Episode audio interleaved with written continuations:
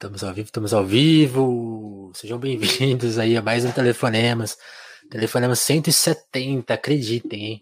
Daqui a pouco serão 200 episódios. É a pandemia fazendo a gente trabalhar cada vez mais, por incrível que pareça.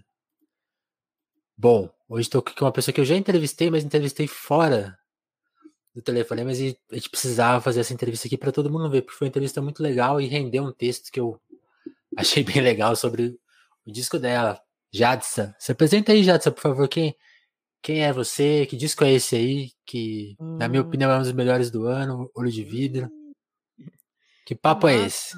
Nossa. Muito feliz de estar aqui de novo conversando com você, né? Realmente o texto bateu certo demais, reverberou, né? E nossa, telefonemas 170. Quanto papo aí, viu? Tem, então me chamo. Jadsa, né? Como a gente já sabe aqui, ou não. Sou de Salvador, Bahia. Eu sou cantora, compositora, instrumentista. Trabalho também com produção musical e direção. E acabei de lançar o Olho de Vidro. Hoje é dia 27. Isso. Então ele fez um mês ontem de lançado. Oh, parabéns. Muito obrigada. É um disco ariano, né? Eu acho que, que é um disco que soa isso também, assim. É um disco primário que vem com várias ideias, né? Ele dá uma, uma misturada mesmo ali com vários gêneros e temáticas também, né? E Olha, minha mãe aí, ó, presente. Um beijo, dona de Sá. Ah, quando, quando a mãe vem é importante. Obrigado, Ju. Obrigado. É, demais. E eu gravei esse disco no Red Bull Station em 2019, né? E ele ficou maturando aí um ano, que ele ia ser lançado ano passado. Mas aí a gente pensou em, enfim, dar uma guardada nele porque não queria que influenciasse essa, esse período, né, essa energia do de, pandem de pandemia, de, enfim, de desespero, de depressão, né? A gente não queria que influenciasse tanto no, no resultado de lançamento do disco, sacou? Sim. Mas é isso aí. Sim, sim. E isso é uma coisa muito legal, né? Quando a gente trocou a ideia, você falou assim para mim: o disco tá pronto desde 2019 e, e, assim, não é que ele só foi guardado e, tipo, vocês esperaram a hora certa. Vocês, vocês foram refinando ele, assim, pra ele sair em 2021 mesmo, né? Ele foi meio que refeito. Aliás, antes de você responder, já só agradecer o pessoal que veio da, da Lab Fantasma. Eles mandaram uma rede pra gente na Twitch, já tá colando uma galera aqui. Sejam bem-vindos, vocês estavam vendo o Ronald, né? Então sejam bem-vindos e conheçam a Jades aqui, que tem tudo a ver com a, a o espírito Lab Fantasma de ser, assim. Conheçam o som dela. Mas vai lá, Jades, responde. Pode ir para a minha pergunta agora. Sim, é, o disco ele ia ser. Um beijo, Lab, viu? Sou muito fã, galera, do trampo de vocês. É, o disco, ele realmente. Ele tava com cara de 2020, né? 2019 para 2020. e a gente tirou essas fotos que saíram de João e Lia, João é o produtor musical do disco, ele é fotógrafo profissional também. E aí ele tirou essas fotos dentro do Teatro Vila Velha aqui em Salvador e tudo mais no início do ano passado.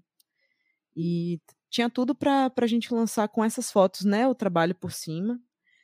Mas aí a gente, como, como a gente resolveu esperar um ano, o disco ficou maturando ali, né?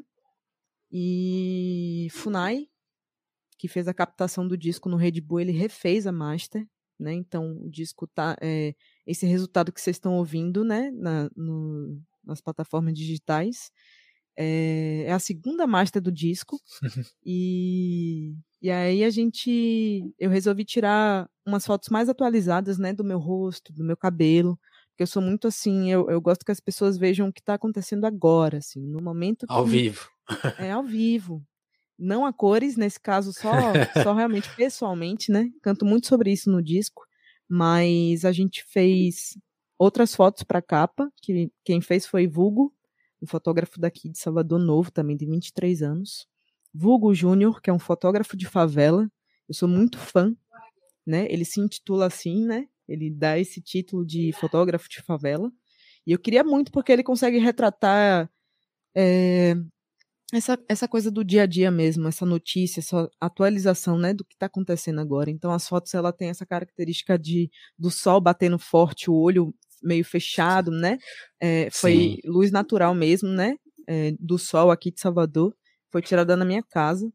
Então o disco ele tem essas atualizações, né? Em termos de som, em termos de imagem também. Sim. E aí uma coisa que a gente trocou essa ideia né, na nossa naquela primeira entrevista, eu acho bom retomar que a primeira coisa que me impacta no seu som, né, é, é até uma coisa assim, a gente tá lá na Popload, eu até te falei isso. A gente tá ouvindo música brasileira o tempo todo, assim, rap, o que se chama de MPB, rock, assim, de tudo. A gente tenta achar de tudo que tem legal e ouvir um pouquinho de tudo para sacar o que está acontecendo no uhum. Brasil, né? E assim, nessa, nesse, nesse processo muito trabalhoso, de que porque a quantidade de música que sai é muito grande, você não consegue dar a devida atenção a tudo e você tenta meio que captar o que uma música pode dizer em poucos segundos, né? Para dar conta do trabalho. E assim, meu ouvido pode estar um pouco viciado ou não, mas às vezes, às vezes você ouve uma música e fala, tá, isso aqui o cara, já sei o que o cara tá fazendo aqui, esse som tá meio codificado nessa coisa que tá meio na moda, tem um, tem um toque meio pop ali que tá tocando no rádio, uma coisa mais. Você vai, você vai vendo uns vícios de linguagem, assim, que é natural da, da arte, né? Não tô aqui julgando ninguém, assim, é natural, assim, eu, eu mesmo tento fazer um programa de interesses diferentes e, quando eu vou ver ele, eu, eu sinto que eu repito alguns vícios que eu não gosto, assim, a gente é natural do processo artístico. E nessa coisa de você ouvir as coisas até de jeito muito fragmentado para perceber, é muito louco quando acontece justamente o, o, inverso, que você ouve uma coisa e fala, não, isso aqui é novo. Isso aqui, isso aqui bateu, bate na hora. E foi quando eu ouvi o. Agora eu não lembro exatamente qual música que foi a primeira, acho que foi A Ginga do Negro. Que eu falei, caramba, essa, essa música aqui é brasileira, é, lembra Ita, as coisas do Itamar, mas essa guitarra é muito 2021 mesmo, assim, é um timbre moderno, carregado, assim, a produção nesse nosso eurocentrismo, a gente fala, não, parece gringo isso aqui, né?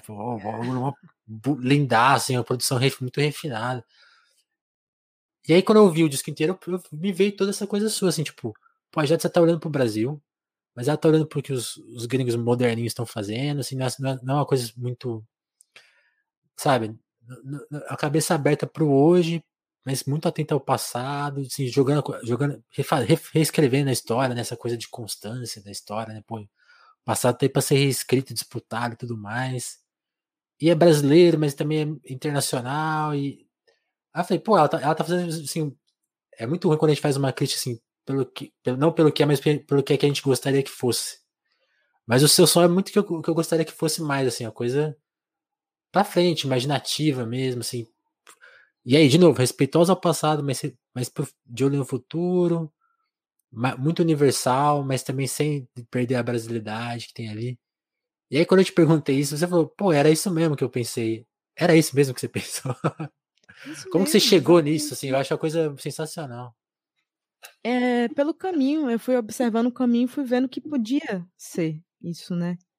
Que tinha essa característica de você olhar lá na frente e trazer para o agora, olhar para o passado e trazer para o agora, né?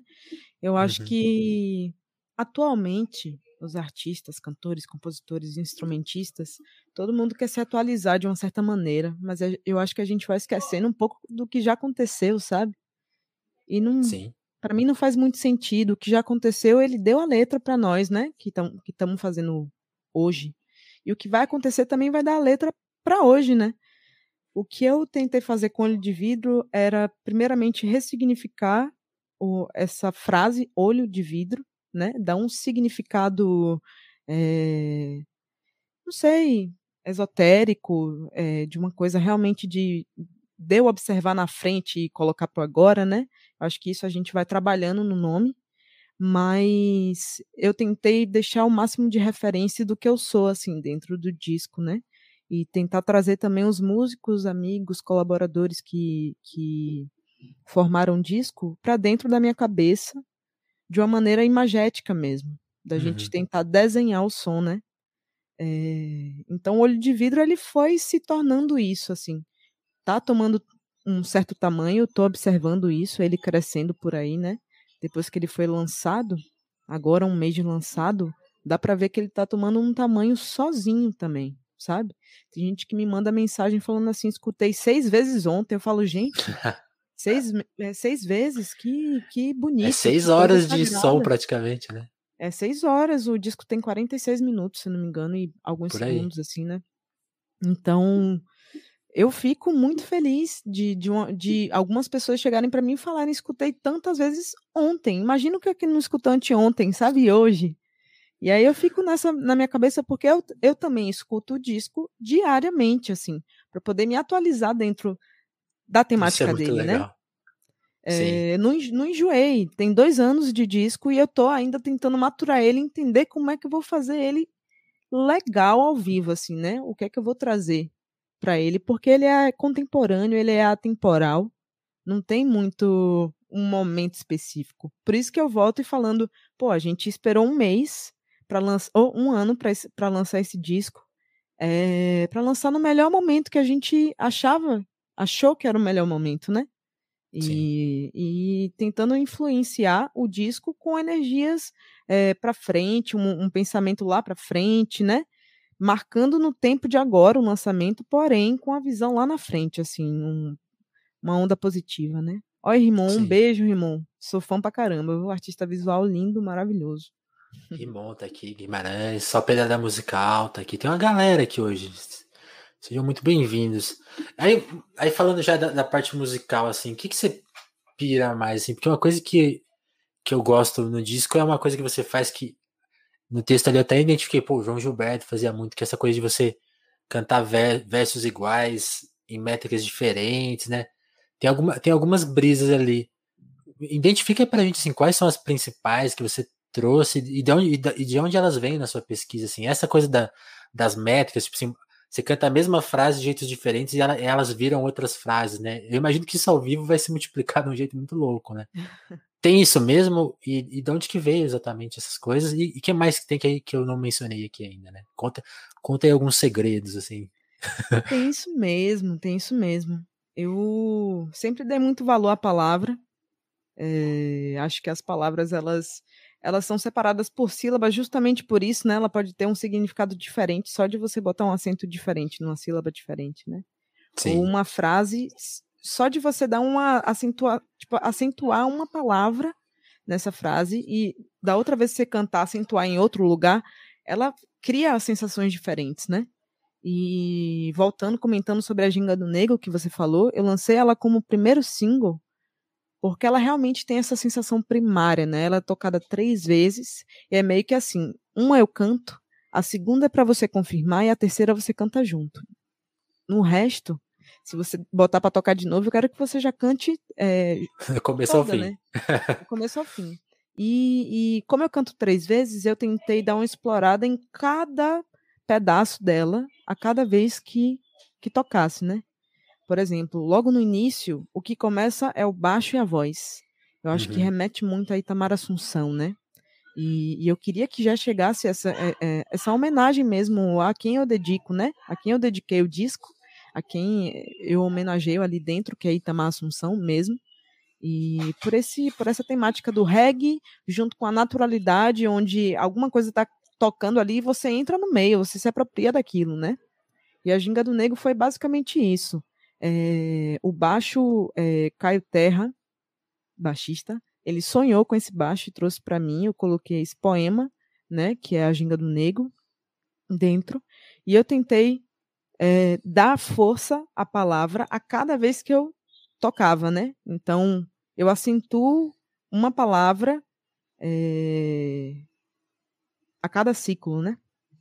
Enfim, deixa eu ver outra.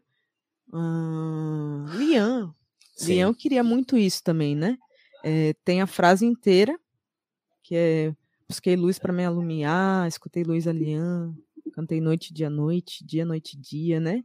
Tem essa coisa de é, é, aperto de mente, né? De estar tá ali cantando e o, os gritos também que eu dou, né? Uh! Essas coisas assim, que eu acho muito interessante para a gente entender que é uma caminhada, que é sabe? É um ciclo ali que tá abrindo e se fecha e que a gente vai completar tudo, sabe? Tem uma, uma ideia assim, né? A cada vez que eu canto, eu acrescento uma frase, é, deixo a frase inteira e deixo uma palavra solta, que eu acho que é bem para você imaginar como uma metáfora mesmo, né? Mas eu faço isso o disco inteiro também. Sim, é muito, é muito e acho que é por isso que é gostoso ouvir esse disco tantas vezes, assim, porque ele, ele, ele, meio que sugere, tipo, escuta de novo, assim, eu acho que a, a, repetição no, no, Isso é uma coisa muito legal, né, que a gente vai aprendendo, assim, no caminho, assim. Eu, eu sempre tive, acho que a minha mente muito fechada, tipo assim, ah, uma música que não é gostosa de ouvir várias vezes, ela meio não teria valor. Assim, é, é, a primeira vez que eu entrei em choque com isso foi com os Racionais, né, que é uma, é uma música tão, às vezes, tão pesada e com a mensagem tão... Mas você fala assim, não, eu quero ouvir só uma vez isso. Uhum. E, aí que eu, e aí que eu fui entendendo que e, e eu, eu meio que desvalorizava isso no começo. Eu acho que era muito imaturo para sacar o que estava acontecendo ali. Uhum. E o seu disco, disco trabalha disso de outra forma, que assim, é uma repetição, mas é uma repetição também é, muito trabalhada, muito, pô, tem, de, de, sugestões, tudo a ver, tudo a ver com esse processo artístico. Você falou de A Ginga do Negro, acho que vale mencionar uma, uma questão desse, desse processo, né, que ela, ela, é muito legal, que vocês produziram, ela tem, queria que você contasse essa história. Teve um momento ali na casa que você falou, porra, fizemos uma música forte. E aí depois vocês experimentam ela ao vivo, né? E ela rever, reverbera na hora. Conta essa história, é muito boa. conto, conto sim. Velho, eu morava na Casa Vulva, que era uma casa ali que proporcionava um encontro, encontros com artistas de diferentes vertentes, né? É, foi lá que eu conheci a Ava Rocha, Tulipa, Kiko, é, a Ana Frango Elétrico. Eu conheci toda, é, todo, toda essa galera nessa casa, né? E eu morei em 2019, foi. É, e aí Caio também morou, que é o contrabaixista que me acompanha, meu parceiro, né? E aí ele acordou com esse baixo e a gente começou a compor na cozinha da casa. Velho, chegou um momento que a gente tava tocando tanto e tantas horas assim seguidas o, o riff do baixo. A gente ficou tocando isso tanto que eu falei, nossa, eu acho que Itamar iria pirar nessa música, assim, a cantar, velho, no momento que eu falei isso, a porta da cozinha bateu com tanta força, assim, ó. Sabe quando bate, a porta bate tão forte que ela nem fecha, ela só bate lá e volta, assim? Uhum. Foi basicamente isso, e a gente tava horas já, não tinha nem acontecido isso. E aí, beleza, a gente confirmou assim, vai ser essa, a gente tem que tocar no próximo show. Quando a gente tocou no, no, no show, a gente tinha um ensaio só, né? E tocou o Power Set, que sou uhum. eu, Caio Terra, Felipe Gali na, no outro microfone, né? Bibi, Bianca Predieri na bateria, é, Marcela e Marina no vocal e e eu tocando na voz e Felipe Castro. Só que Felipe Castro não tava nessa que toca percussão, né? Não tava nesse show. Aí a gente ensaiou, foi no Mundo Pensante, velho. A gente tocou essa música bem lentinha, assim, ó, só pra gente realmente tentar acompanhar ela, porque o teste dela é realmente botando, né, ali em cima do palco para ver como é que a galera reage. E a gente tocou ela três vezes. Quando terminou, a ginga do nego, terminou assim. Aí um cara no meio da galera fez a ginga do nego, assim mesmo. Aí a gente, pô, suando, sabe? Tipo, velho, será que a galera vai gostar? Será que a galera gostou? Quanta, tanto quanto a gente, sabe? Desse reggae quebrado e, tá, e tal. E aí o público recebeu muito bem, assim. Esse eu lembro que foi a, esse show que a gente colocou à prova, a Ginga do Nego, né? É, essa história é demais. Ali a música aconteceu, né? Tipo, na hora o, o cara. Ah, é", tipo... muito bom. Oi, Dades, vamos voltar um pouco pro passado. Conta um pouco da, da sua, da sua vida em Salvador mesmo, assim, onde você nasceu, você, e, e como as experiências foram chegando para você, não só as musicais, mas as artísticas também, né? O teatro e, e até, até as coisas que você ouvia, porque eu acho que até o Itamar tem, tem essa questão, né? O Itamar ele tem uma, uma, uma dificuldade, né? Que ele é pouco lembrado, né? Como que ele apareceu na sua vida? Porque Acho que muita gente deixa de conhecer ele porque ele é pouco lembrado, né? Ele, não, é, ele não tem, ele não tem a reverberação, reverberação que ele merece ainda, né? Ele até tem bastante coisa, tem os museus, a gente fica brigando para ele ser mais reconhecido. Uhum. Mas ainda não é o que ele merece, né? Então, às vezes, às vezes ele não chega para todo mundo do jeito que ele deveria, né? Uhum. Mas conta um pouco mais da, dessa Salvador da infância, da adolescência. Só Desculpa assim, dando uma aprofundada nesse assunto de da galera não conhecer Itamar, né? Hum. Eu acho que a gente conhece, mas é porque ele é, é, uma, é uma arte muito complexa mesmo, né? É profundo, assim, a arte de, de Itamar, o que ele deixou para a gente, o que ele abriu caminho para a gente é muito complexo mesmo. Sim. É, então não quer dizer que esse olho de vidro, ele, sabe, faz jus, assim, à arte de Tamar, enfim. Eu dedico a ele porque ele realmente me forçou a enxergar de outra maneira. É, me fez enxergar a complexidade dentro disso e tentar é, simplificar de uma certa maneira, né, a, a música. E, certo. e essa mensagem. Mas aqui em Salvador, né, eu, eu nasci no dia 25 de março de 95, tenho 26 anos. É, nasci no hospital, se eu não me engano, em espanhol. é, só de curiosidade também, acho que eu nunca falei isso, né? É bom que deixa a gente aqui com mais com mais conteúdo. Sim, sim. Mas meus pais eles sempre amaram escutar vinil. É, minha mãe sempre curtiu escutar choro é, instrumental. Meu pai sempre para um lado um pouco mais popular, assim, as músicas que estavam rodando na rádio, né? Tipo é, Gilberto Gil, Caetano. Eu, eu canto com meu pai o disco Transa inteiro, porque a gente ouviu muito e a Legal. gente canta num inglês mal cantado, mas canta, né? E. You don't know me. You don't know me. Never get to know me. É... E aí, uma curiosidade também, a primeira música que eu aprendi a cantar foi Águas de Março, de Elis Regina. Eu tinha quatro anos de idade, a gente escutava Uau. muito, muito, muito, muito, e brincando, né? Né? Pau, pedra, vinho, caminho, resto, toco, eita. Então, tipo, a gente ficava nessas brincadeiras e eu ficava seguindo as músicas, né? Lá com uns quatro, cinco anos. E meus pais viram que eu, eu seguia, acompanhava as músicas que tocavam na, na rádio, que eles colocavam no vinil para tocar, numa fita, né? E aí, enfim, eles iam me incentivando assim, ó, que música é essa? Quem é que tá cantando? Tá, tá, tá. E aí eu fui desenvolvendo essa sensibilidade assim para acompanhar a música, para saber um pouco como é que se você quer que a pessoa escute aqui, como é que você canta, né? Se é mais aberto, se é mais fechado, as temáticas. Então fui estudando muito isso desde pequenininha, foi Que legal. motivo mesmo. É, com 10 anos eu entrei num, numa aula de bateria. Eu sou ariana, eu sou uma pessoa assim, ó, agoniada, sou uma pessoa ansiosa. E aí entrei nessa aula de bateria para poder dar uma aliviada, assim. Uma sossegada. muito, uma sossegada. E ao mesmo tempo eu fazia também eh, aula em casa com um professor de cavaquinho. E aí é- são dois instrumentos totalmente diferentes, né? Um É. bem pequenininho, o outro bem grandão.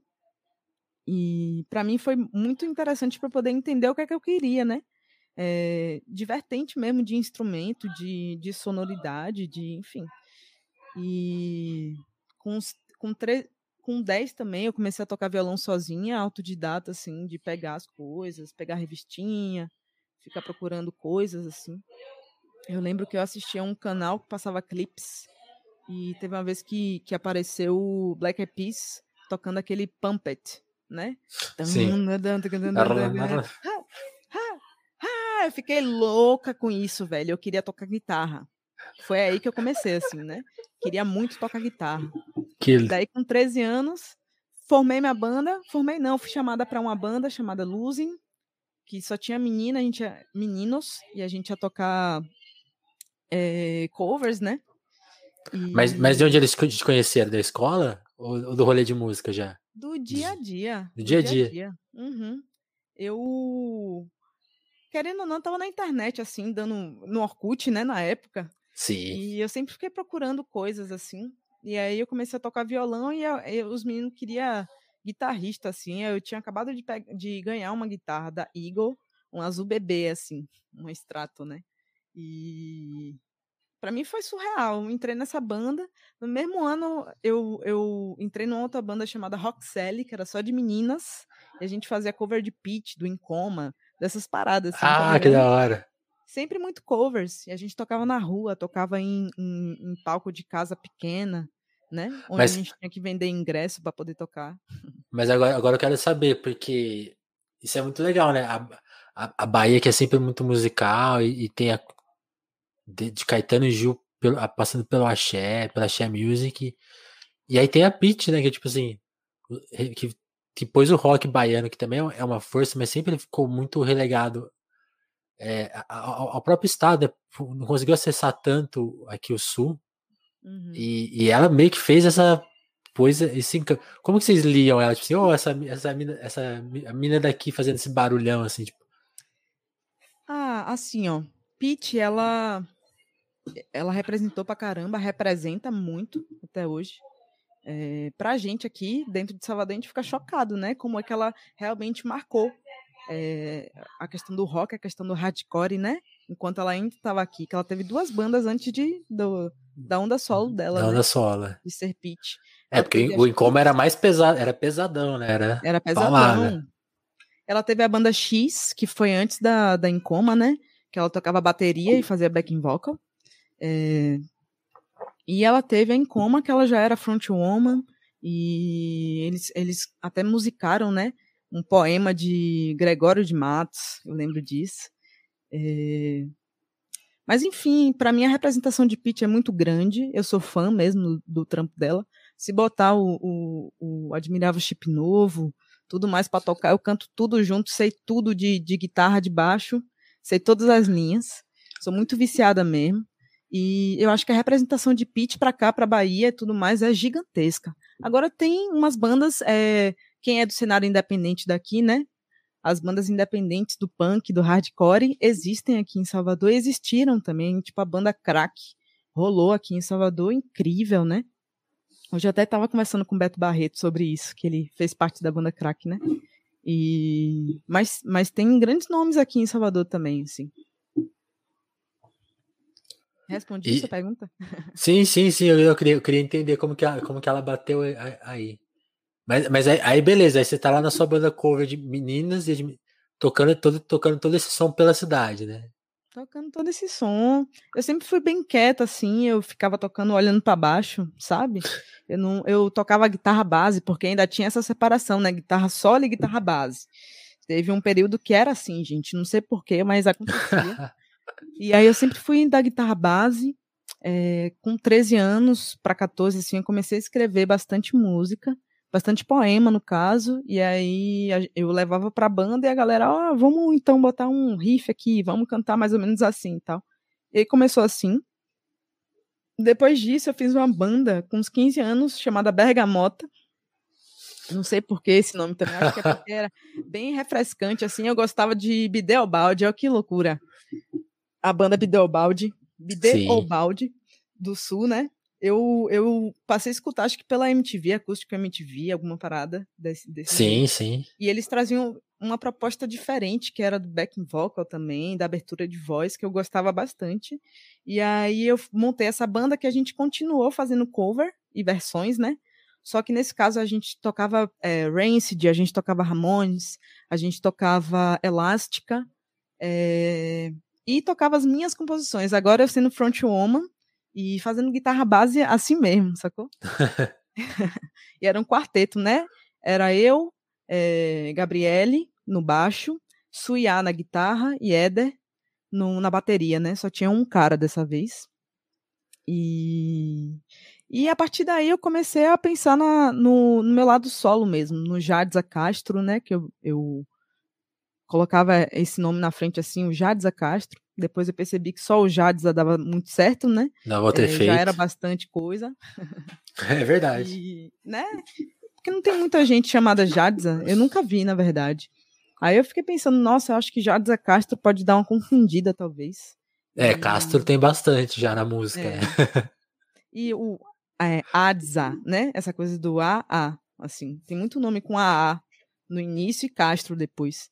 Então, enfim, aí eu comecei a pensar nessa, nessa onda solo. Em 2014, eu entrei no teatro para fazer música para teatro, né? Eu vi que o Teatro Vila Velha estava com, tava com inscrição aberta e que o diretor seria Márcio Meirelles, que dirigiu e, e montou e criou o Opaió junto com o Teatro Bando. É, e em 99, se eu não me engano, 98. E eles fizeram um filme e aí, quando eu vi que estava aberto esse lance, essa inscrição no teatro, eu fiquei doida porque eu queria fazer música para teatro, sacou? Eu queria uhum. fazer música para as pessoas compor em cima, né? Cantar, falar por cima, é, narrar alguma, alguma situação por cima. E, e foi aí que eu acho que eu comecei a, a dar mais valor, assim, pro meu lado solo. Conheci João Meirelles, que produziu o disco. A gente produziu o EP, o Godê, em, que foi lançado em 2015, né? Sim. Mas tem muita história. Isso eu só tô contando a partir, da part... É, a partir do lugar musical, né? Olha que viagem. Mas é basicamente isso aí. Interessante isso que você falou, de, de ser, essa descrição tá musical. E, e, e, pessoalmente, assim, o que, que quais são as descobertas marcantes desse, desse período mesmo, assim, de, de porque você falou, né, seus pais são musicais, isso isso, isso, isso, isso, é, isso não é tão comum, mas eles, pelo, pelo que eu entendi, é, sua, sua mãe tá aqui na live, ela pode até comentar se é verdade, mas acho que eles nunca te censuraram, né? Então você eles te, te deixaram no mundo, vai, vai, vai buscar as suas coisas. Como que você foi se reconhecendo? E aí, tipo assim, essa coisa, ah, aí sai com os meninos para tocar, e depois sai com as meninas, aí o, o, mundo, o mundo meio que se apresenta, né? As relações e. e uhum. quais, são. Que, que, nesse período assim, adolescência, indo para a vida adulta, o que, que, que, que te pegou ali? que, que, que te chocou, que te assustou, também que onde ou que você se encontrou em alguma coisa nesse processo? O que, que me, me assustou mais era a relação dos músicos na banda, a banda conforme, sei lá, com os músicos, a cantora com os músicos, sabe? Eu ficava, gente, será que é isso? É assim mesmo? Será que tem sempre essa, essa pessoa que tem que ser fronte, sabe? E aí o restante tem que, enfim, respeitar e tem que se conformar? entende? Uhum. Então eu comecei a procurar essa, esse lado solo, assim, enfim, por essa experiência com as bandas, né? Que eu via que dependia muito das outras pessoas também, né? Tinha isso. Uhum. As bandas tinham muito isso. Se um não podia fazer o show, Acabou. não tinha show, né? Não tinha aquele show. Por mais que ele fosse extremamente importante, não existia o show.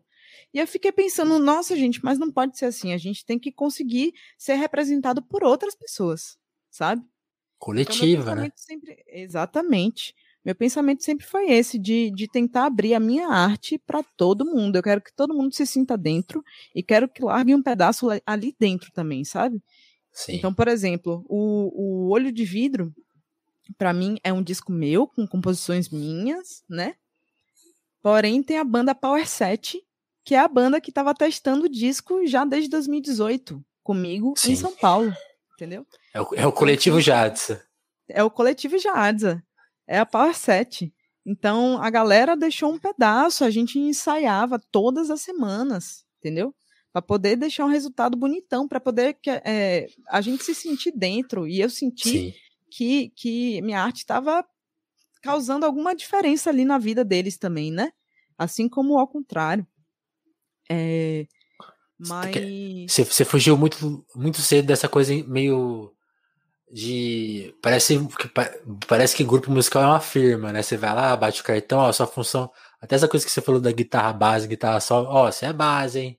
Não, mas aí você faz um solinho, cara, ô, pô, você é base. você tá roubando minha, meu momento. Licença aqui. Aí você, poxa, não posso nem dar um gritinho, fazer uma coisa errada aqui na guitarra, que não é tudo base. É calma, galera. Mas aí eu reparei um pouco nisso, assim. Via que nas bandas tinha esse esse desejo do, da coletividade, mas quando você via em cima do palco, só quem poderia falar era a vocalista ou o vocalista, sabe? Então era muito incisivo, assim, eu ficava chocada com isso. Fico chocada ainda com isso.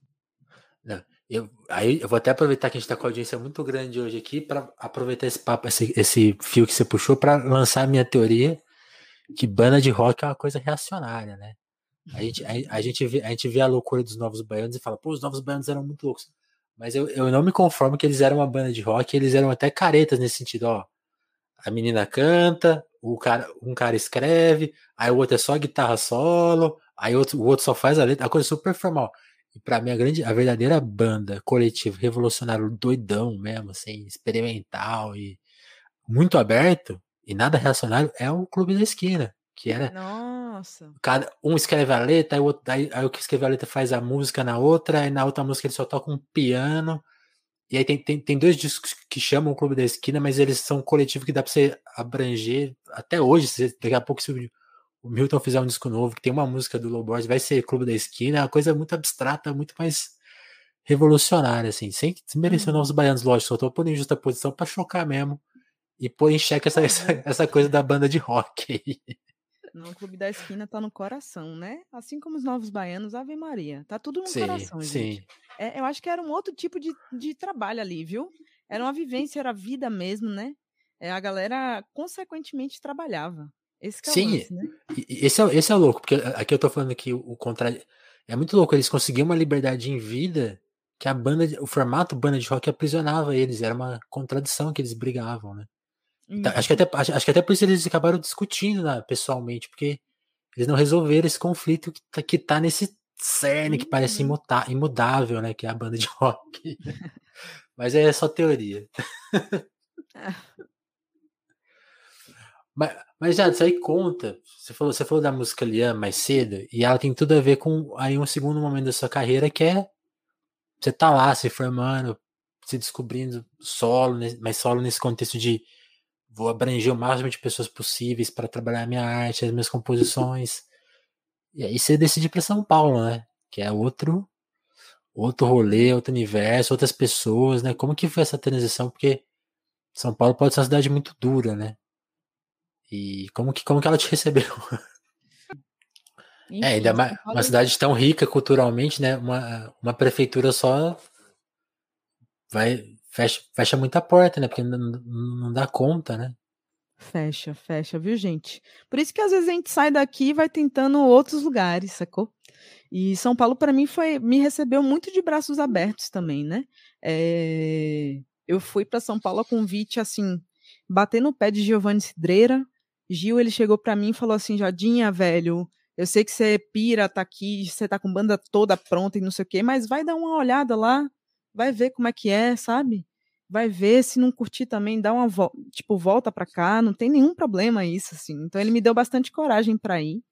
E, e São Paulo me recebeu de braços abertos, sim, porque eu estava também com os braços abertos, né? Se a gente chega lá achando que vai ser tudo difícil e não vai ter oportunidade, eu acho que é a pior maneira de se pensar. Sim. São Paulo é um lugar muito aberto, a cabeça aberta.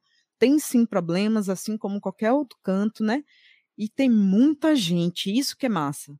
Que aí você vai conhecendo todo mundo, velho. Tá parecendo que tá todo mundo lá, sabe? é muito bonito mesmo, assim. É um lugar de encontro. Isso é, essa imagem que eu tenho de São Paulo, assim, para mim me deu uma outra visão até do meu estado, sabe? Da minha cidade aqui, de como é que eu trago essa essa união, né, para aqui para a cidade, porque eu não vejo aqui a galera trocando tanto, sabe? Não vejo a galera indo para casa do outro tocar um pouquinho. Não vejo, não vejo. Então quero muito que esse esse momento de pandemia passe para poder trazer esse aprendizado para cá, entendeu? Que é muito Sim. importante, gente, a gente trocar, assim. Então, São Paulo, para mim, foi uma faculdade mesmo. Um lugar que eu pude realmente firmar os meus pensamentos e desejos. Certo. E, e aí, nesse. Aí eu acho que a gente podia falar, voltar a falar do disco, porque aí, por exemplo, tem a. Você tá lá ouvindo a Luísa, ouvindo o Kiko, né? Ouvindo até a Tulipa e mesmo o Gal. E eu queria, eu queria que você contasse essas duas, essas duas coisas ao mesmo tempo. Eu sei que talvez elas não, não batam, mas como foi encontrar esses artistas de, que participam do disco e também imaginar essas composições onde eles. Por exemplo, a música que você canta, a tanto a Tulipa quanto a Gal, que quando a gente falou dessa coisa de refletir passado e presente, eu gosto muito dessa música, porque você faz, nessa música você faz justamente isso, a tulipa e a gal aqui, assim, né? No mesmo uhum. patamar. Conta, um pouco dessas duas coisas. Foram duas perguntas, mas tudo bem. tá. É... Eu entendi que a pergunta é mais ou menos assim: é, por que, que eu, eu coloco essas pessoas e como eu coloco essas pessoas no meio das músicas, não é isso? Isso. em sem edição, que é a segunda faixa do disco, né? eu cito Tulipa, é, com um disco Dancê, e cito Gal com um disco Fatal, porque foi uma situação bem ímpar, assim, eu estava em São Paulo, em cima do CCSP, é, ali no, no, no, terraço, né, que tem a grama e tudo mais, a gente estava deitada, não, não lembro, a gente estava deitada assim em, mochila, sabe? Uhum. E olhando para o céu. E aí o nosso, o nosso celular tava tocando Gal e depois tocou Tulipa. Entendeu? E por isso que eu Entendi. falo, é, juntas no sol, ouvindo Gal Fatal. Meu nome é Gal, é homem igual. E aí vem juntas no sol, ruins no céu, no celular, né? E, e também eu poderia ah. ter botado celular barra céu, de céu mesmo, né? É, porque foi uma brincadeira mesmo com isso. Né? Saquei. Né? E, enfim, eu quis trazer essa situação, esse momento que eu tava ali. É, e essa, essa música sem edição eu fiz para essa mina que eu tava junta, para essa minha amiga. Né? A gente não se via há muito tempo. E aí eu queria muito ver ela sem edição, sem esmaecer, sem vinheta, né? Então eu quis retratar muito aquele momento. É, então, eu quis trazer esse, essa miragem, esse momento aí, para quando a galera escutasse, se sentisse também nesse, nesse dia ensolarado, né, num terraço, num lugar que ao redor tem muito prédio e naquele lugar tá de boa, sabe? É bonito demais de se estar assim. E é. as minhas citações dentro do, do, do, disco se embaralham muito com, com, o que eu, com o que eu sou fã e com quem que eu troco, né? Com quem que eu conheço. Por exemplo, Tolipa, eu eu conheci depois assim que eu compus essa faixa. E aí eu lembro que teve um dia que a minha produtora chegou para ela e falou: Tulipa, Jadza cita aquela música sua no, no Dancei e tudo mais. Ela, ah, Jadza, tá liberado, deixa ela cantar, deixa ela fazer o que ela quiser. Tipo assim, eu, poxa, que onda, né, velho? Opa! Eu encontrei ela, foi no show da Olympique, na casa de Francisca, se eu não me engano. E aí eu vi ela de longe, ela me viu assim, fez assim para mim, eu tomei um susto, ela me chamou. Ela falou, você que é Jadza, né? Não sei o que, eu fiz, pô, Tulipa, sou eu e tal. Prazer, ela, prazer é meu, que lindo, sua música é linda e tal. Aí eu fiquei, gente, que demais. que loucura. Aí, um, um, tipo assim, eu tinha só visto ela uma vez na Casa Vulva e a gente falou rapidinho, sabe? Aquela uhum. coisa bem, uh. E, enfim, a minha vida, a minha vida pessoal, ela vai fazendo essas surpresas com, com um profissional que eu fico chocada. Eu sou muito fã de Tulipa, mas eu já considero ela muito mais próxima do que do que é, como eu canto na música, entendeu? Sim, sim. Muito legal. Muito bom. E, e, e da, e da Luísa, você não comentou, porque a, a Luísa Liante te acompanha. Ela faz, ela faz a trilha sonora da, da, de São Paulo, né? Da, da sua São Paulo. Da minha São Paulo, exatamente. E da São Paulo de muita gente. Quando eu cheguei para falar que para as pessoas, né, que eu queria muito que Luísa participasse nessa faixa, a galera falava, lógico, é justo. Ela tá tocando aí o tempo inteiro na sua cabeça e tudo mais. Você quer que ela faça o quê? Aí eu falei, não sei, vou pensar. Cheguei para Tulipa, falei, Tulipa, oh, cheguei para Luísa, falei, Luísa, é, num show que a gente ia fazer no Festival Contato, em São Carlos. Sim. Aí ela ia fazer também um show lá nesse dia. E aí eu falei, Luísa, eu quero que você participe do meu show. Ela falou, você quer que eu cante o quê? Eu falei, eu não quero que você cante nada, só atravesse o palco só. Só quero que você atravesse o palco. Não precisa segurar microfone, nada. Ela falou, ah, Jadinha, fala ah. sério. Eu falei, é sério. Quando chegou perto da hora, ela tava com roupa da cor que era meu figurino, entendeu? Tipo, toda certinha lá e participou cantando uma música chamada Nada, que vem antes de Lian. E em Lian ela estava lá, né? É uma música que eu realmente homenageio ela porque ela fez grande diferença na minha saúde mental em São Paulo. É, ela construiu é, indiretamente um, um, lugar onde eu me sentia muito bem, né? Então, quase todos os lugares que eu ia em São Paulo, eu escutava Luísa tocando no, no, som, no mercado, eu escutava, sabe? Na casa de show, eu escutava ali tocando. Então, é, essa homenagem para ela é muito sincera. E eu queria que ela participasse muito no disco, né? Quando ela chegou lá foi a mesma coisa. Ela perguntou, Jadinha, você quer que eu cante o quê? Eu falei, ah, eu quero que você só respire, de verdade. Faz assim, ó. Assim, vai tá linda. Ela, Jadinha, pô, mesma coisa. De novo essa história. Novo. É. Aí eu falei, então canta Mira, canta um pedaço de Mira, tirando uma. gastando com minha cara, sabe? Gasta um pouco falando que minha voz é boa, mas quem canta é você, sabe? Porque a música é sua, eu quero que você sinta ela. Eu não quero que você apareça nela, não é isso. Para mim não é isso, é para você a música, né? não é com você a música, é para você. Você é a luz, você é a Deus aqui no caso, né? Essa foi minha interpretação de Luísa e para minha vida também, ela é uma ela ela quando a gente conversa, ela me deixa muito centrada, muito tranquila, sabe? Então é uma amiga que eu sinto muita falta e saudade, mas que eu representei essa esse desejo de de estar bem, enfim, com Lian no disco, né? É isso. E que, e que mais, Jadson? Aí, aí o disco sai, você sente a repercussão dele, tá aí, mas você não consegue, não pode tocar ele ao vivo, né? Não pode, não pode ter banda, assim como. E aí você até voltou para Salvador, né? Nesse, na pandemia e tal. Ah, ah, eu nem sei se o, o tópico pandemia é interessante, porque acho que aí a gente sabe a parte tediosa e trágica dessa, uhum. dessa história e já, ela já é tão repetida por aí. Se você quiser contar alguma coisa em particular, lógico que eu vou achar interessante, mas eu queria saber mais disso, do, do disco não poder acontecer no palco e, e mesmo de tocar, mesmo de dos encontros, né? Como que você lida com essa, essa falta dos encontros? Hum, eu interpreto de duas maneiras, né? O disco Olho de Vidro, o show Olho de Vidro, no caso, eu venho montando ele desde 2017. Eu venho fazendo músicas dele em shows aqui em Salvador e em shows em São Paulo, né? É, com a banda Power 7 tem três anos aí, né? Que é, eu tô fazendo, montando esse show. Então, é, o, o Olho de Vidro surgiu como um show e que eu queria muito que ele fosse registrado de uma certa maneira, né? E aí uhum. surgiu a oportunidade de gravar o disco Olho de Vidro, que num pensamento inicial ele seria todo ao vivo, né? É, como Olha. as próprias custas do Itamar Assunção, né? É, seria num show ao vivo mesmo. Só que aí surgiu a oportunidade do Red Bull Station e da gente gravar a banda, o Power Trio, eu, Caio Terra e Bianca Predieri ao vivo. E, e, enfim, a maioria das músicas foram gravadas assim.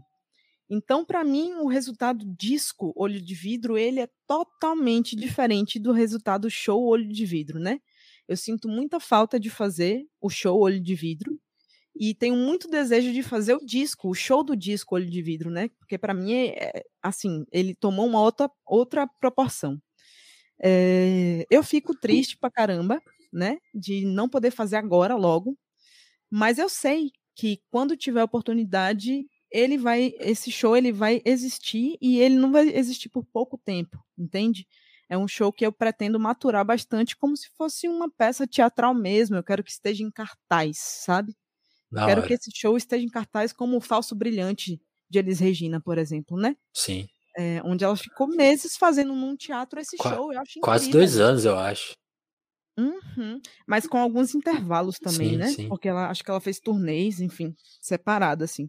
Mas eu acho muito bonito esse lance da, de fazer temporadas do show, né? Então acho que é um período que vai dar para pensar como construir esse, esse espetáculo, é, como que a gente vai colocar essas músicas é, no dia a dia elas mais reais para a gente, né? Além do disco em si. Da hora. Ó, o Bala, Vamos... Balaclava, bora meu selo. A turma da Balaclava aqui, ó. A gente, a, gente precisa, a, gente, a gente precisa refinar nossa parceria, Balaclava, trazer mais gente para conversar aqui no Telefonemas. Vamos, vamos, vamos fazer essa discussão aí uma, uma hora dessas. Já, eu não vou, não vou pedir pra você tocar nada ao vivo, se você quiser, e tiver como, até fica, fica aí no ar. Mas vamos tocar então uma música pra gente ouvir aqui na sua presença. Eu sei que a transmissão do, do prejudica um pouquinho o som, então vocês compreendam isso, né? Não vai ficar. Elimina todos os graves, tira um pouco da graça. Mas vamos ouvir aqui em conjunto um som, né? Qual, qual, qual você quer escolher? Tem, tem alguma? Ah, bota uma que eu acho que vai bater certo, né? Com essa. Com esses ruídos que o YouTube dá. Ah. Eu acho que vai bater certo Power. Power. Cadê? Ah, tá aqui. Vamos ver. Tá, vou compartilhar aqui só um, um segundo. Eita.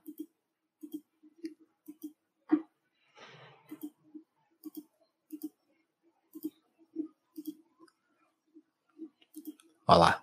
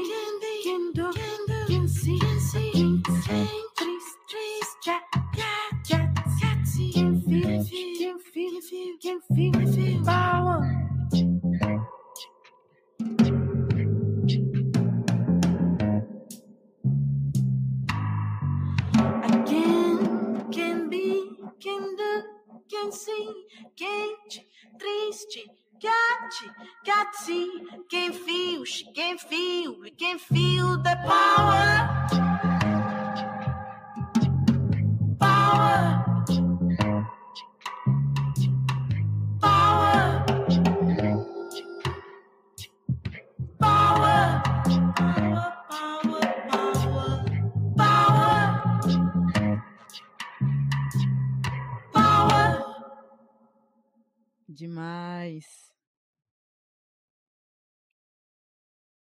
Não tô te ouvindo.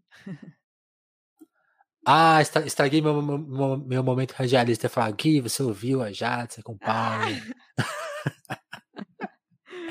Bom demais. Qual, qual, que é, qual que é o rolê de Paulo? Eu, eu, eu, depois eu indico as pessoas que vão escutar lá no YouTube original tal, que tem, ela tem uma vibração que só, só escutando na microfonia e tal, que a gente não conseguiu transmitir aqui, eu imagino. Mas uhum. qual que é o rolê dela? Essa... O rolê de Power é. Não sei, eu sou muito fã do português, né? É... Do português mesmo que a gente fala, o português, as coisas que a gente diz, as gírias e tudo mais, o que a gente tem aqui. Eu sempre gostei muito de brincar com português e outra língua, né? Eu tô fazendo isso aos pouquinhos porque eu acho que aí vai cativando um pouco mais, né? Mas eu tenho muito essa fazer essa brincadeira, né, de usar o inglês com, com o português, o japonês, o espanhol e tudo mais. Então, acho que eu vou trazendo isso de pouquinho em pouquinho. Power, ela é uma letra muito tranquila, onde não precisa você entender inglês para você entender a música, Sim. né?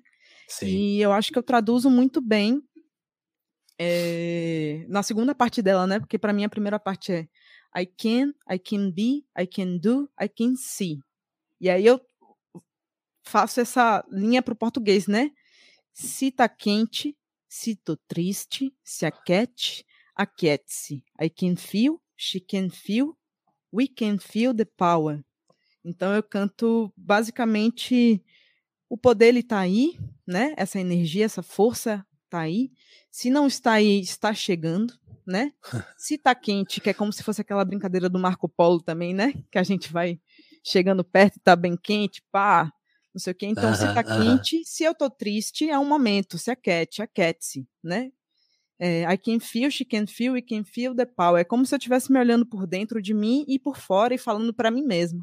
Tanto que é que eu acho que é a única música real assim que eu faço minha segunda voz, né? De cara assim. Sou eu cantando para mim mesma também. Tem isso, né? Tem, tem essa. Isso, isso eu lembro de você falar na entrevista, né? Tipo, de ser a única música que você faz, a, a, porque as, as, outras, as, as outras segundas, segundas vozes do disco são das meninas que te acompanham, né? Isso, Marcela e Marina. Que até, até lembra uma... um pouco a sua voz, mas é, é tem, fica, tem essa dissonância, né? São outras Isso. pessoas. É, Raíssa Lopes também, Raíssa Espada, né? Ela acompanha. É, ela acompanha sem edição, faz comigo segunda voz em nada. É uma amiga também que entrou aí nesse time. Agora, uma coisa que eu fiquei. Antes da, antes da gente começar a live, eu fiquei aqui na Twitch ouvindo hum. umas músicas suas e pensando alto, assim, né? E uma coisa que eu, fiquei, que eu falei ali, eu já, agora eu já apaguei essa live, não tem registro disso, mas eu, mas eu fiquei assim, cara, esse disco, até pela mentalidade da Jazz, é um disco que vai permanecer, assim, tipo, eu imagino que talvez ela lance um disco novo daqui cinco, quando ela tiver algo a dizer, sabe? E é muito louco, você acabou de confirmar isso, assim, de alguma maneira que você quer trabalhar ele, quer tocar ele diversas vezes em temporadas. Não que isso impeça você de lançar novas músicas, mas ele é uma obra quase fechada que vai poder, sei lá, daqui 10 anos você faz, ó, vai ter o show do Olho de Vida de novo, hein? Tipo assim, outra coisa e tal. Né? Total. E aí, quanto isso é tem a ver com o seu time, tipo, e aí acaba voltando um pouco ao tema da pandemia, né? Como que funciona o seu jeito de pensar a música e trabalhar? É inspiração? É, é trabalho mesmo? Você fica pensando, pô, tem que escrever coisas novas ou elas vão surgindo mais devagar? Como que você pensa né, a sua produção, seu trabalho e, e como ele está hoje, né? Assim, ele, ele mudou muito, ele foi, acabou sendo afetado. Componho todos os dias, é, é, faço criação conjunta também com, com amigos, tudo mais. Tem uma banda chamada Taxidermia, que é com o produtor musical do meu disco, né, com o João Meirelles. É, a gente lançou o volume 1 no segundo semestre do ano passado. É... Bem, não tem muita relação, não o tempo do disco com o tempo que eu vou criar uma outra parada. Não tem. É, certo. Eu pretendo gravar logo um outro disco também, é, porque minha cabeça é assim, né? Eu vou e só vou também. Não tem muito assim. É, vou dar um tempo aqui agora para outra coisa. É minha vida, é, é, o que eu faço, é meu trabalho Vai. mesmo. Então, sempre. Certo, certo. Bom, a gente está quase alcançando uma hora. Eu vou aproveitar esse momento, então, para agradecer o pessoal do nosso Apoia-se. Aí tem. Vocês estão vendo aí o link do Apoia-se. Considere ajudar o Telefonemas a se manter no ar. Colaborando lá mensalmente, pode colaborar com dois reais apenas, você já faz a diferença pra gente. Ou até com 10, se você tiver com uma graninha a mais. E quem chega com 10 quem chega com 10 tem direito a desconto mensal lá na livraria Alecrim, que é a livraria mais legal do Brasil hoje, que tem uma seleção de livros especial. Você não compra livro ruim na mão deles, assim, é, é absurda a curadoria deles. Então, fica a minha dica. Primeira coisa, minha dica é assim, vá lá, compre livros lá, não compre mais em outros lugares, assim, é, é a minha referência para você comprar livro. E se você quiser comprar com desconto, aí você assina que a gente ganha esse descontinho mensal lá. Antes de agradecer a Jade, deixa eu agradecer então quem já está lá no Apoia, que quem já entendeu a nossa missão de uma maneira geral e está conseguindo colaborar. Eu entendo se você não puder colaborar, porque as coisas estão realmente complicadíssimas, absurdas no Brasil, então já chega aí com seu compartilhar, com seguir mesmo, né? Seguir tanto na, aqui na no YouTube quanto na Twitch, que é muito importante a gente ter seguidores aí ajuda a gente a liberar um, umas coisas diferentes, tipo tipo conseguir monetizar as lives e essas coisas mais de internet, né? Dar o like na, na live, ativar o sininho. Esse show aí da internet, né? Então, a, a, lista que tá carregando, eu já vou ler o nome de todo mundo que tá lá na pós.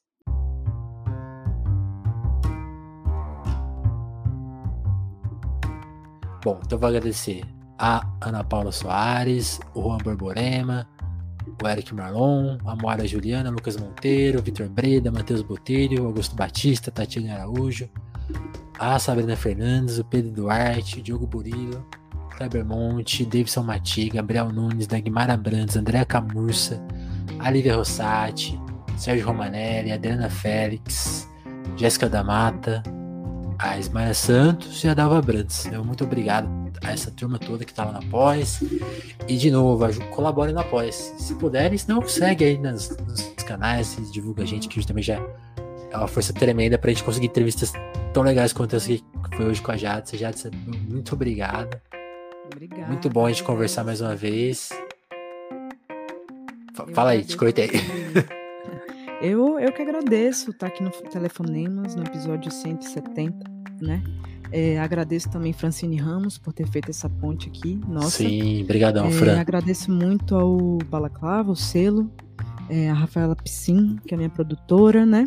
E fico muito feliz de estar tá conversando aqui com você, trocando mais dessa vez e pretendo, é, enfim, trocar muito mais, né? Não? A gente tem muito o que falar aí.